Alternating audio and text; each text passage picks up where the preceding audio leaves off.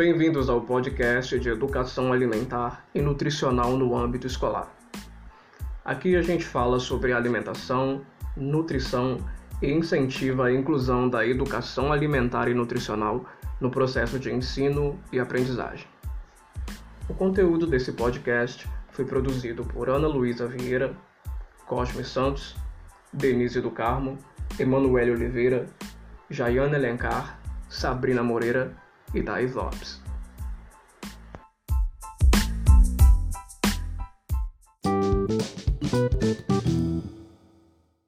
E o tema de hoje é sobre a importância da educação alimentar e nutricional como atividade privativa do nutricionista nas diferentes áreas de atuação. E para falar com a gente aqui hoje, nós contamos com nossa convidada Raíssa, que vai falar um pouco a respeito de quem ela é e sobre o que ela faz. Raíssa, por favor, faça uma breve apresentação sobre você. É, bom dia, meu nome é Raíssa, tenho 31 anos, tenho 6 anos de formada, sempre trabalhei na área de UAM e na área de indústria. Eu particularmente gosto muito dessa área, porque eu acho que é uma área que você tem muitos desafios diários eu gosto de desafios, então é uma área que me motiva. Muitos nutricionistas não gostam, né? Mas eu sou apaixonada com a com, a, com essa área. Quais são as suas atribuições no seu trabalho atual? Ultimamente, minhas atribuições são coordenar a produção de alimentos. Como funciona o seu trabalho e qual a importância dele no setor de prestação de serviços?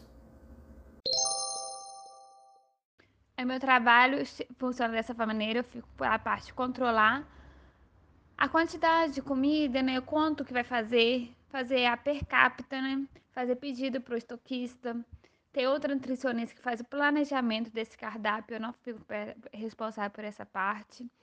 Então é isso. E, e é de grande importância, porque eu que fico responsável pela, pela produção. Então, se eu falhar em alguma coisa, se eu não, não falar para tirar tal quantidade de carne, as pessoas vão ficar sem comer, vão ficar sem carne. Então tem que ficar sempre olhando. Então essa é a importância. Se eu não estiver lá e outra pessoa não fizer, fica complicado. Como está sendo a sua atuação no período de pandemia?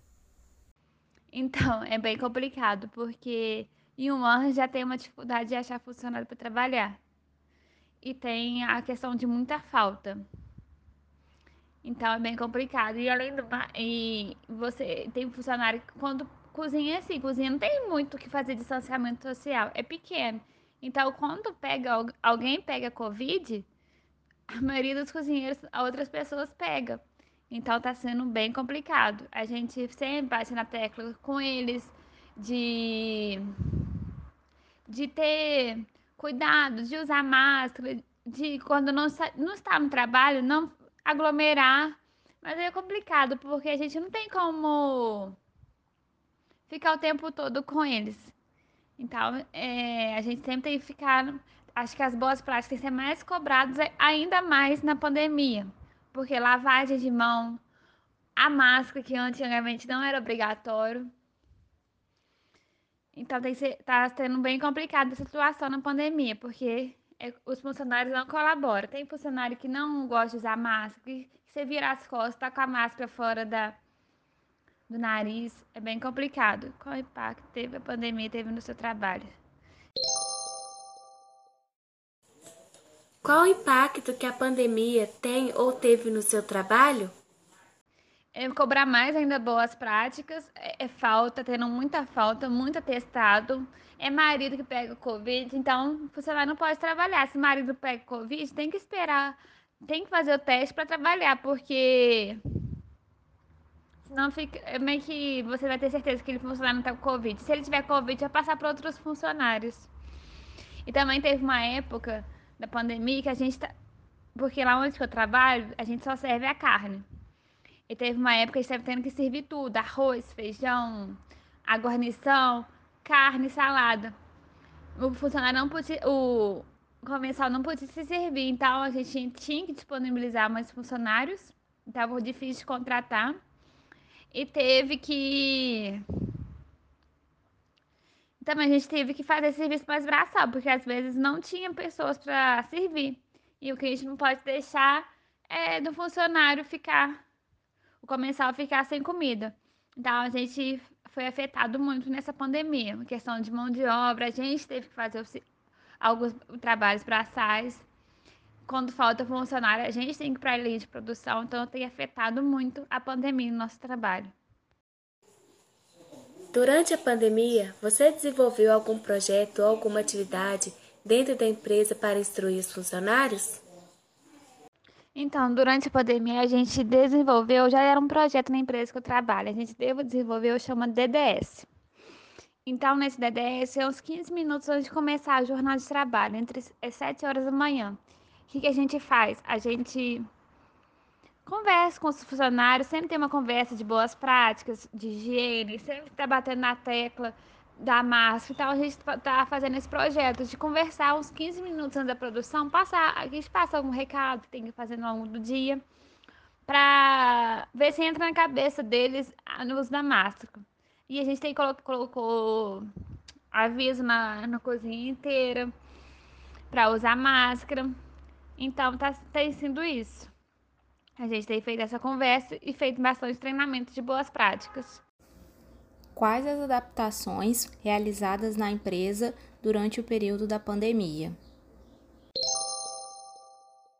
Então, as adaptações que a gente teve foi que a rampa, em um momento, parou de. dos comensais pararam de se servir, a gente teve que se começar a servir eles, a gente teve que fazer. contratar mais funcionários, a gente teve que fazer serviço braçal, a gente teve que servir o funcionário.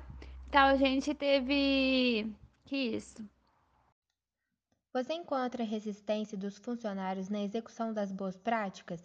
Qual é a sua estratégia para reforçá-los e demonstrar sua importância? A gente encontra bastante resistência, bastante resistência para uso da máscara, lavagem de mãos, tem bastante resistência. A estratégia que a gente tem é falar, falar, dar advertência, dar treinamento, essa é estratégia que a gente tem. Qual é o papel do nutricionista na rede de supermercados? Então, nosso papel é primordial para gente, para eles comerem né, um alimento seguro, garantir um alimento seguro para eles com qualidade. Igual eu falei, do início da rampa até o final. Não adianta 10 horas da manhã ter uma rampa com qualidade ok e no final ter só com a qualidade ruim. Então, a gente tá lá para garantir a qualidade do começo da rampa até o final. Se no começo da rampa tem estrogonofe de frango, no final também tem que ter estrogonofe de frango. Então, estamos lá para garantir essa qualidade toda e também boas práticas dos funcionários. Então, esse é nosso papel dentro da rede de mercado. Como você avalia o desperdício de alimentos no seu local de trabalho? No meu local de trabalho, a gente faz produção escalonada. O que, que é isso? A gente não a gente sabe número, mais ou menos o número de pessoas que passam na rampa. Lógico que varia de, de um dia para outro, mas varia assim, em torno de 20 pessoas para mais ou para menos. Então, o que a gente faz? Produz uma parte. Meio-dia, nós nutricionistas fazemos solicitação para outra para produzir mais e no final, que é lá para volta de 4 horas que passa a última pe pe pessoas da janta, a gente faz essa previsão de quanto mais ou menos que vai gastar. Então a gente faz essa produção escalonada. Por quê? Para não perder tanto alimento, lógico. Não vou te falar que o desperdício é zero, mas a gente luta bastante, porque desperdício é custo, né? ano vale custo é tudo, né? Então a gente faz essa produção escalonada para não ter esse desperdício de alimento. E também questão de temperatura, o alimento não ficar exposto. Então a gente não produz tudo de uma vez, vai produzindo aos poucos. Igual lá no meu, onde eu trabalho, são duas opções de carne. Sempre tem um frango e tem outra opção de carne. E a gente não sabe qual que o funcionário, qual que o comensal vai comer mais. Se ele vai comer mais frango ou almôndega, vamos supor. A gente não sabe. A gente, ah, geralmente sai mais frango, mas vamos supor que todos os comensais hoje estão tá com vontade de comer almôndega. Então é mais complicado. Então, por isso que a gente não pode. Ah, faz 30 quilos de frango e 10 quilos de amôndoga. A gente não sabe como é que vai sair. Então a gente faz uma previsão, faz uma requisição para o estoquista. ele tira um pouco e depois que a gente vai tirar a janta. É depois que a gente vai tirar mais, a gente vai tirando tudo aos poucos. Lógico que o funcionário não gosta, por quê? Mas trabalha. Era muito mais fácil ele produzir 30 quilos de frango de uma vez do que produzir 10 quilos, depois mais 10, mais 10. Mas a gente tem que fazer isso, principalmente por causa de custo, por causa de temperatura, para o alimento não ficar exposto. Lá onde eu trabalho tem um pastro. Mas mesmo assim, não pode ficar tanto tempo um alimento pronto. Imagina ficar pronto o alimento 10 horas da manhã, vai comer só às 5 horas da tarde. Não, a gente faz tudo escalonado. Por esses dois motivos. Você detectou alterações significativas do padrão de consumo de alimentos durante a pandemia? Eu vejo que as pessoas estão tentando comer mais saudável para aumentar a imunidade, para comer mais verdura, mais mais legumes para ver se aumenta a imunidade. Eu vejo muitas pessoas falando assim: "Ah, vou comer, eu vejo comer mais legumes para ver se aumenta a imunidade por causa do coronavírus". Eu, eu percebo isso, vejo algumas pessoas falando, aumentou a busca por alimentos saudáveis. Ocorreu a falta de algum alimento na pandemia? Não, até que alimento não. Quais foram os principais itens da alimentação que tiveram aumento de preço durante a pandemia? O arroz, a carne e alguns legumes aumentaram o preço, sim aumentaram bastante, principalmente a carne, que é o nosso maior custo hoje em dia, hoje em dia e sempre, né? E alguns legumes, o arroz também aumentou muito. E para fechar essa entrevista, nós gostaríamos de saber qual sugestão você daria para quem tem interesse de atuar nessa área. Tem que gostar, porque só gostando de One.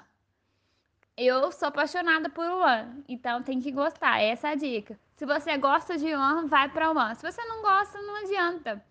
Porque é correria, é faltação de funcionário, é não sei das. É, tudo acontece num plantão seu. Tudo acontece. Quando você bota o pé lá, até você, não, até você ir embora, tudo vai acontecer. Tudo. Já aconteceu comigo, eu tive cozinheiro queimar, eu tive que ir pro fogão. Já acontece tudo. Então, a dica que eu dou é gostar. Quem não gosta, não vai, porque tem que gostar muito.